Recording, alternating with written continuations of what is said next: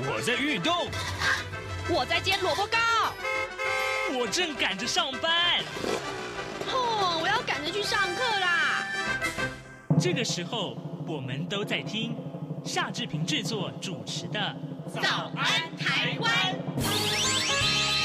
早安台湾带给你最热门的时事访谈，最感动的人物专访，最直接的民意表达。对，让我们一起收听《早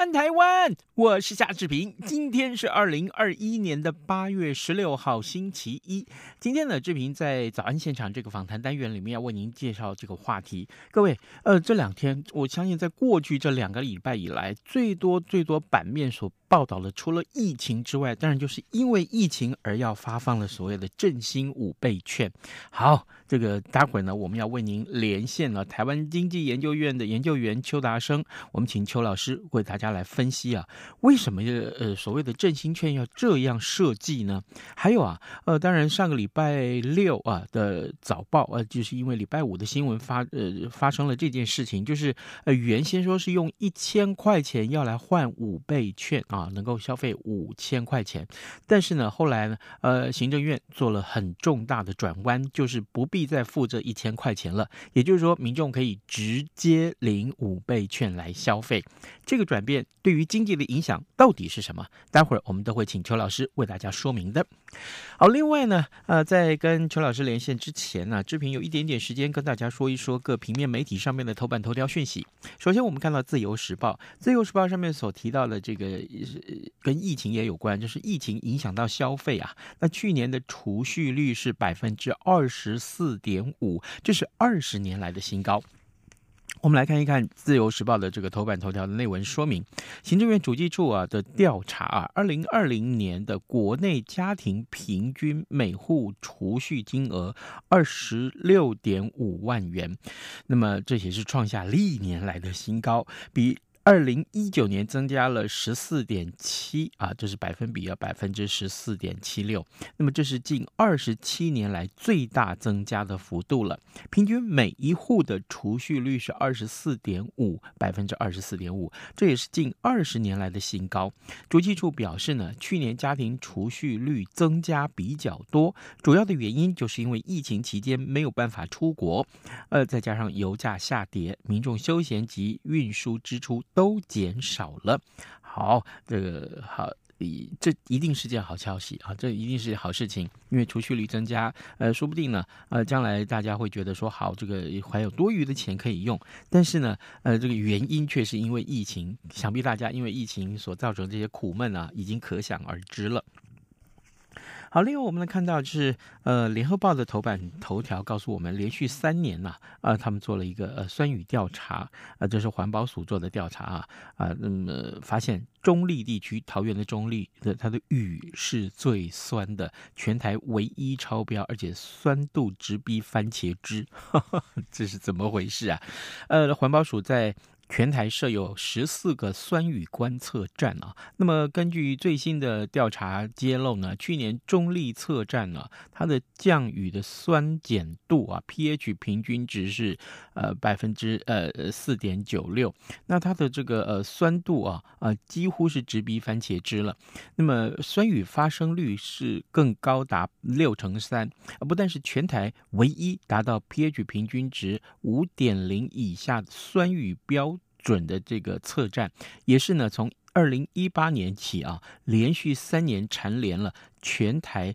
最酸天空的区域啊。这为什么会有酸雨啊？这个报道里面也告诉大家，工业排放硫化物啊。氮化物都会造成空污跟酸雨。那环保署委托中央大学调查，去年啊，在全台收集一千两百件的这个雨水样本分析，有两百六十五件的样本，它的 pH 值啊低于五点零，达到了酸雨的标准。那其实就整整个台湾来看，北部酸雨的这个发生率也是比较高的。好，另外当然就是呃这个呃。我们看到很重要的外电，就是阿富汗啊，呃，激进组织神学士啊，在十五号包围了首都喀布尔，那么表示正在跟政府谈判和平投降，预料这几天之内就会接掌政权。这个讯息啊，非常的重要，就受国际瞩目。中国时报也把它放在头版头条上面。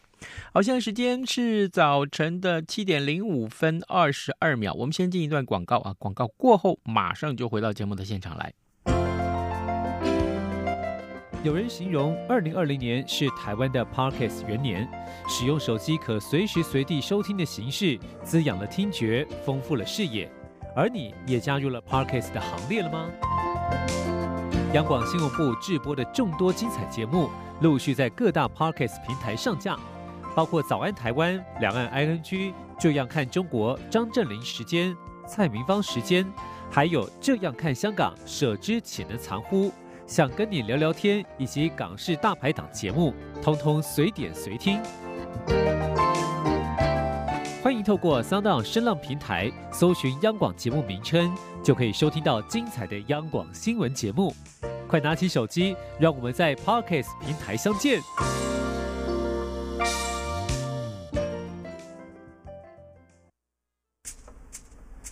早安，吃着什么样的早餐？吐司加火腿蛋，咬一口，然后收听中央广播电台。早安现场。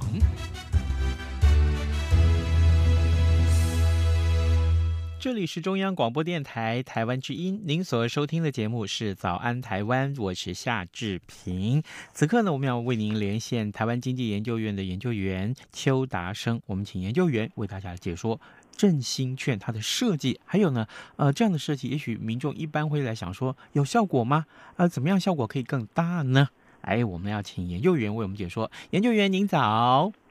志平兄早，听众朋友早。是，谢谢，谢谢您一早接受我们的访问。呃，研究员，我想跟您先借一分钟啊，呃，来跟听众解说一下这个事情的最新的进展。其实，在上个礼拜五的时候，行政院开会啊，开会啊，结果呢，呃，造成了呃有一个很重大的转弯啦、转折点，那就是五倍券要改成全民免费领啊啊。然后呢，本来说一个人要先缴一千块钱才可以领到这个呃所谓的五倍券，那不过呢，后来开会决定了，就说。啊，这一千块不用了，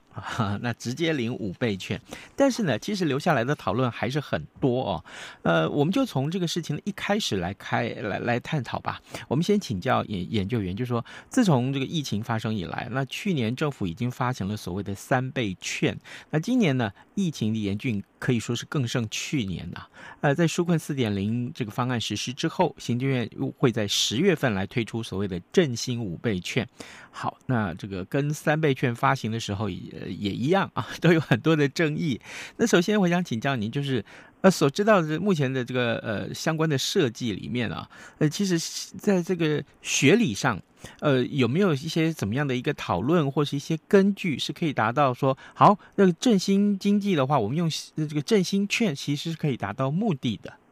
啊、呃，这样讲好了，譬如说现在的争议之一就是说民众会讨论。是不是直接发现金？对啊，那或者是说，哎，为什么要发这个票券？哈，那在学理上，哈，现金或者我们说货币啊，它就有四大功能，哈，嗯，计价、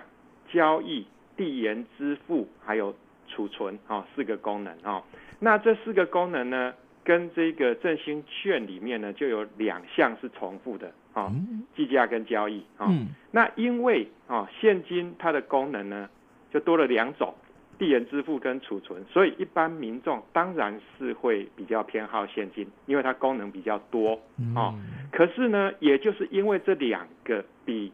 这个票券多出来的功能，递延支付跟储存啊，也让这个票券呢，它它在拉抬这个民间消费，特别是衍生这个所谓额外消费啊，进而拉抬 GDP 的这个效果会比较显著。就票券会比较显著啊？为什么？因为现金啊，就是它可能民众譬如说会拿到现金之后会会有递延支付的行为啊，会有这个储蓄的行为，再加上我们台湾的储蓄啊占 GDP 的比重在世界名列前茅，我们是已经超过三十九 percent 啊，就就以今年来看啊，那所以说如果说真的啊，除了政府因为像这一笔预算现在是固定嘛，他没有要这个编列新的预算哈。嗯。那用既有预算来编列，政府的方面在执政，他希望当然是希望达到多重效益嘛，就是除了纾困之外，还有振兴的功能啊。那因此呢，在这一部分呢，哈，就是啊，政府会会比较偏偏好，就是说发这个这票券。那最主要原因就是希望除了这个纾困相关的。这个受创的产业之外呢，也能够哦，这个拉抬经济成长。哎，嗯哼，哎，那嗯，如果说我们跟看各国的这个成绩来相比的话，因为我知道，其实因为疫情的关系啊，全世界各国发振兴券的这个例子可以说是不胜枚举了，应该是这样吧？那有没有说哪些可以取得的数据来来告诉我们，其实这个呃发振兴券其实是有效的哟？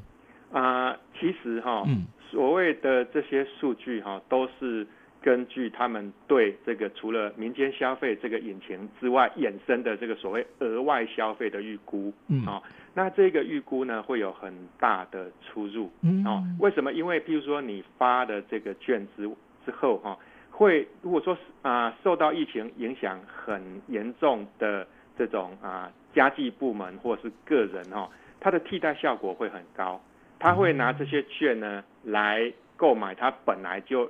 啊。应该要支出的这些必要的消费，嗯，好，那这样子的话呢，其实基本上是没有任何经济效果，啊，但是如果说是额外消费的话呢，那个拉抬的这个成分就会很高，所以说啊，在全世界预估大概就是预估这一块额外消费的规模，比如说举个例子哈，像啊我们最近主计总处它有预估今年的经济成长是。这个五点八八 percent 啊，那他回复这个媒体的询问，他有提到就是说啊，今年啊，二零啊二二一年哈，嗯，他的这个啊零点二 percent 啊，会是来自于这个发放票券，嗯，啊，所以说也就是意味着他的估算就是说今年呢，啊，今年二零二一年呢，会有三大概是三百九十五亿台币的额外消费，哎，因为这个票券衍衍生出来，哎。哦，光是振兴券的发放可以带来三百九十五亿的一个呃机呃效果就对了。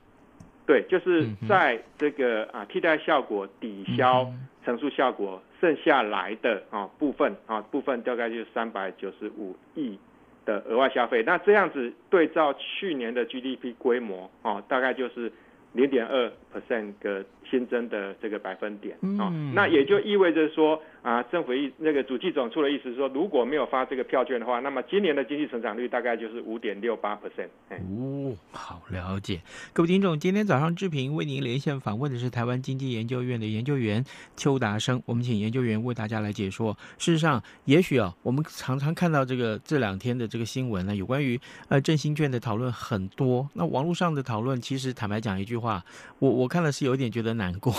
就是啊，啊，太多人会觉得说啊，为什么不是？这样为什么不是那样啊？我觉得怎么样比较好？对，很多事情是民众，也许是你觉得怎么样比较好。但是呢，我们今天请研究员为我们从学理的角度来探讨，为什么会想要发振兴券？发振兴券的方式啊，到底怎么样会比较好？呃，这些我们其实呃应该来讲啊，都会经过一些呃设计喽、讨论喽，哦，或者是非常严谨的一些嗯观察。所以接下来我想请教研究员，那网络上其实最常见到的讨论啊，就是说，哎，何必发五倍券啊？啊，这个你直接发现金不好吗？刚刚你也提到两个重要的讨论，其中一个就是要不要发现金嘛。那嗯，这个再加上这个发凭票券，还要有一些设计呀、印刷啦、运送啦。点核啊，有些人事跟管销成本啊，那这个其实这个我听说这些的成本可能超过新台币二十亿啊，您怎么去看待这个成本？还有就是呃发现金好不好呢？啊、呃，这样讲好了，就是说这一些成本哈、哦，其实就是要发挥这一个票券的一个乘数效果啦。嗯，为什么？因为啊，等于说现在政府的设计呢，哈、哦。就是说啊，来抑制啊这个货币的另外两个功能，一个是储存，一个是递延支付哈。所以啊，因应递延支付方面哈，它一定会设计，就是说这个票券要在什么样的一个时间点使用完毕。嗯，那我们都知道这个票券一定没有储存的功能嘛，你不能把它存在银行嘛。对。啊，那所以说啊，这些是。啊，就政府的立场，就执政者的立场，它是一个必要的成本啊。嗯、就是说，为了要拉抬啊这个发放票券的一个乘数效果啦，哦、嗯，那那现金的话，我们讲得很清楚嘛，因为啊，民众当然是希望现金的哈，但是民众他可能他的角度会是比较站在自身的立场，那政府的话就是说啊，他会希望就整个站在一个 overall 啊整体的怎么样让台湾的这个目前受到。啊，之前三级警戒的一个冲击呢，啊，能够恢复啊比较啊顺遂了哈。是。那因为啊，这个我们讲每个人啊，不管是谁，都有一定程度的流动性偏好啊，所以说这个偏好现金呐哈，这个其实是人性啊，啊，这个应该是所有的问卷哈，那个结果不管是哪一方主导的一个问卷哈，结果都是会大多数是。偏好是现金的哈，但是啊，这个就是在这个政策的执行哈，它会有必须要其他后续的一个考量啦，啊，整个整体的规划，所以等于说是立场不同啦啊。嗯，对，就是呃呃，老师您刚刚提到一个重点，民众当然想要发放现金，这个你领了票券，你还要去换，你还要去计算一大堆的这个效果哈，这个这个怎么样几倍？可是呢，发放现金，我爱怎么用怎么用，对不对？对，可能大家会觉得这个比较好一点。可是，哎，那这个。呃，问题来了，就是说，呃，原先啊，原先这个大家想说，呃，你这个呃设计里面，就是说，你这个如果你有这个票券的话，你可以拿来缴学费。可是好像好像跟缴学费这件事情应该是扯不上关系吧？就是那正好缴学费的时程啊，呃，因为他十月份份才发嘛，那缴学费接下来都是九月份要缴学费，你也用不着。那你轮到下一次缴学费要等到一月份，可是年底之前又要用完，所以这个会不会会不会这个设计等于是多余的？啊、呃，这样讲好了哈，嗯、就是说如果啊民众了哈，嗯，举个例子，当然这是一个假设啦，民众觉得说，对我就是要这个额外消费，我要支持政府政策，让这个啊乘数效果扩大的话。他在这个九月的时候，先用自己的现金来抵缴那个学费嘛，然后等到啊本来哦想要这个啊购买一些额外消费的部分呢哈，然后他用振兴券，等到拿到之后呢再来啊这个购买哈。对，但是这个假设是啊，我想一般的人性是不会去做这种事情的。好，那如果说这个振兴券哈，那民众用来缴学费，因为学费不算额外消费。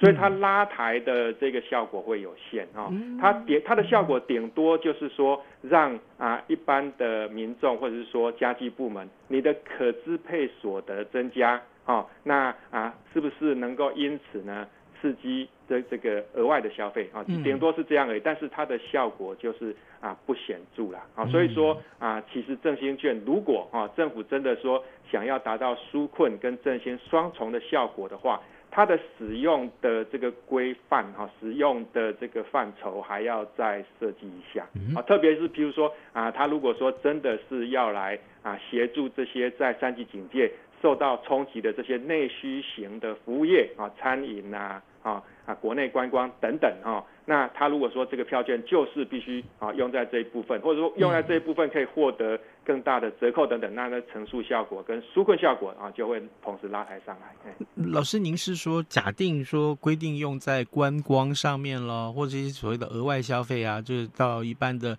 呃，比如说卖场啦、啊、呃、餐厅啦去消费，因为餐厅的这阵子因为受到疫情影响，影响是很大，就是收入 倒的倒这个一大堆。那假定可以。啊，就是行政院在设计上，或者是在这个呃政策上面直接宣布，如果用在这上面可以有更好的一些奖励的话，那这个效果会更宏大喽。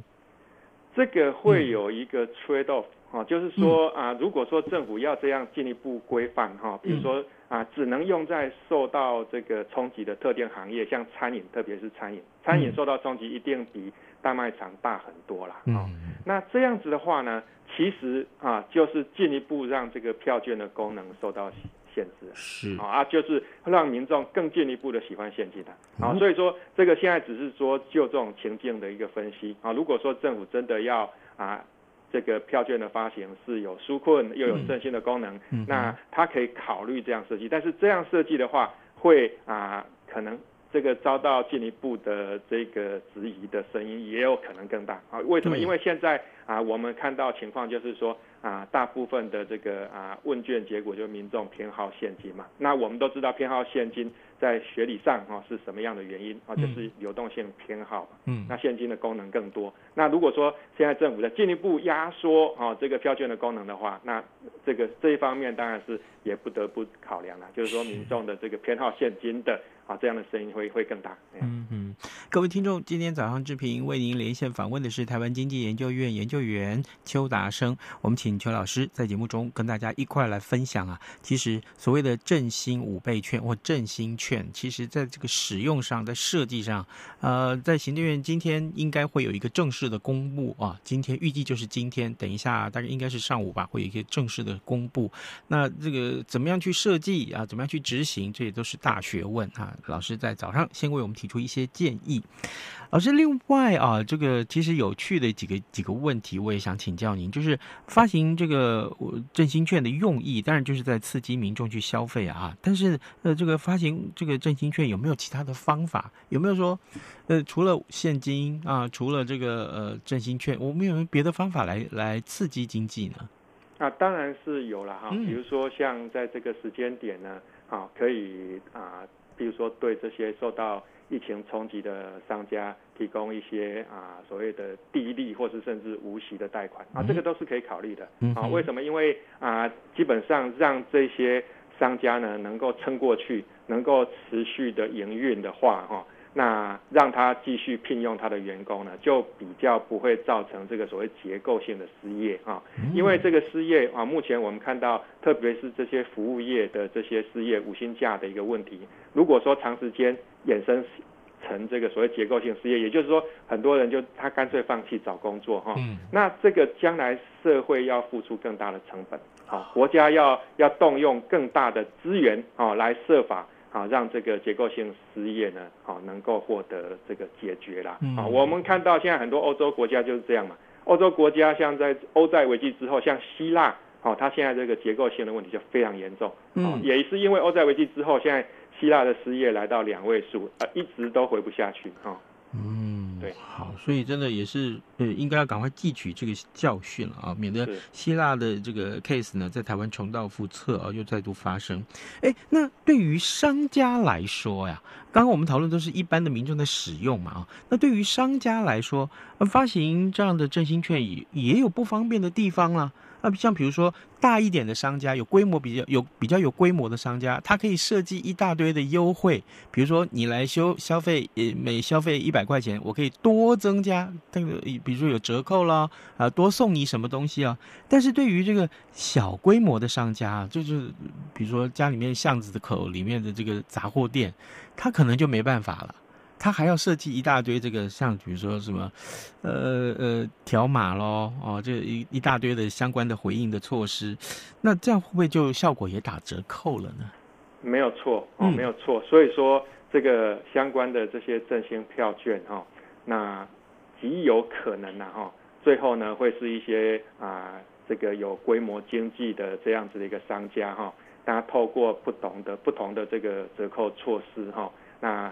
要想尽办法把这个这这笔这个预算吃下来，嗯，那冲击到或压缩到啊真正需要纾困的啊这些比较啊小规模的啊，比如说像啊路边摊啊，还是小吃店啊啊等等啊他们的生意哈，所以啊之前哈啊我们在访问我才会提到，就是说其实这个票券的一个应用的范畴其实是可以进一步设计哈啊，但是就是在一个考量之下，就是说啊如果说。进一步限制这个票券哦，它的实施的这种功能的话，好，那也要考虑到民众的感受。嗯，嗯，好。这个当然，到底。到底最后会什么样的细节，就是看今天行政院的这个呃记者会里面怎么去宣布了啊。呃，最重要的是，我们希望真的呃，既然啊振兴的这个方式很多种，而且呢，现在行政院决定要选择发放振兴券，然后呢，更重要的一个转折，上个礼拜五已经发生了，就是。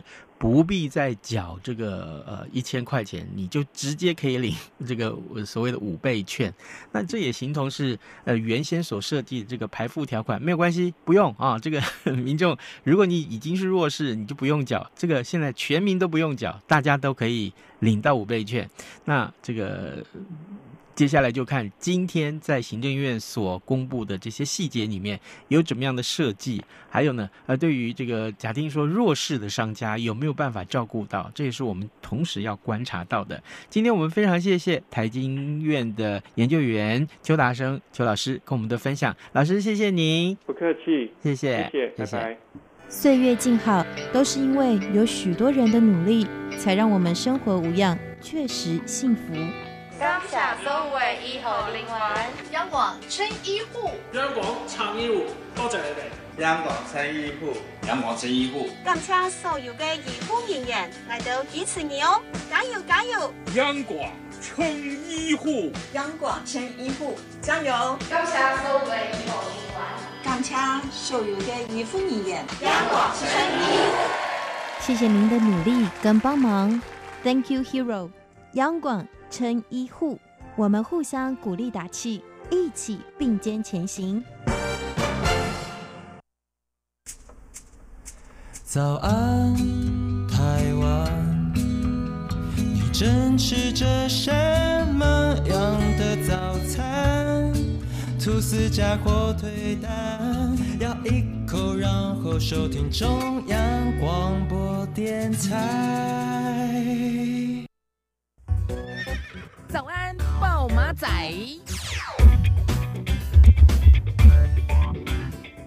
这里是中央广播电台台湾之音，您所收听的节目是《早安台湾》，我是夏志平。此刻时间早晨七点二十六分五十七秒，我们还有多一点点的时间来跟大家来说新闻，或者是多看一点重要的新闻啊。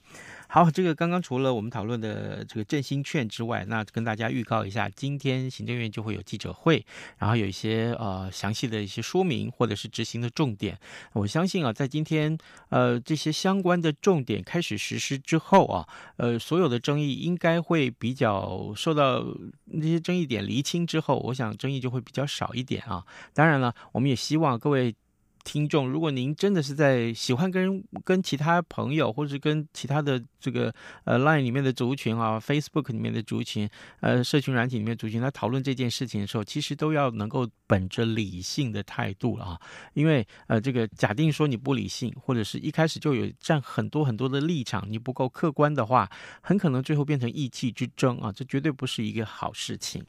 好，这个其他的呃相关的消息还包括，就是呃最近啊这个疫苗啊还是非常多人在瞩目啊，尤其是疫苗数量可能不够了，对不对？呃，目前来看的话啊，这个呃解疫苗方啊慌啊解疫苗慌，就是最近疫苗如果不够该怎么办？啊，可能啊呃做成的一个决定就是要少开一点接种站啊，少开一点接种站。那当然仍然是鼓励大家，因为。我记得在很多的呃社群平台上面，还是有很多的民众坚持不打疫苗，这这样言论还是很多啊，还是很多。要要不要打？其实我们尊重大家的意愿了啊，因为可能你有不同的主张，你得自很多不同族群的这些嗯讯息，所以你做成的决定也许就是不打疫苗啊。但是你千万不要忘记啊，千万不要忘记，如果你真的确定不打了，那所有的防疫措施你还是要做好呀。啊，不然的话，万一自己成为这个防疫的破口，对不起啊，这件事情一旦发生，全民要付出的成本是非常大的啊，这件事情也要特别请大家注意。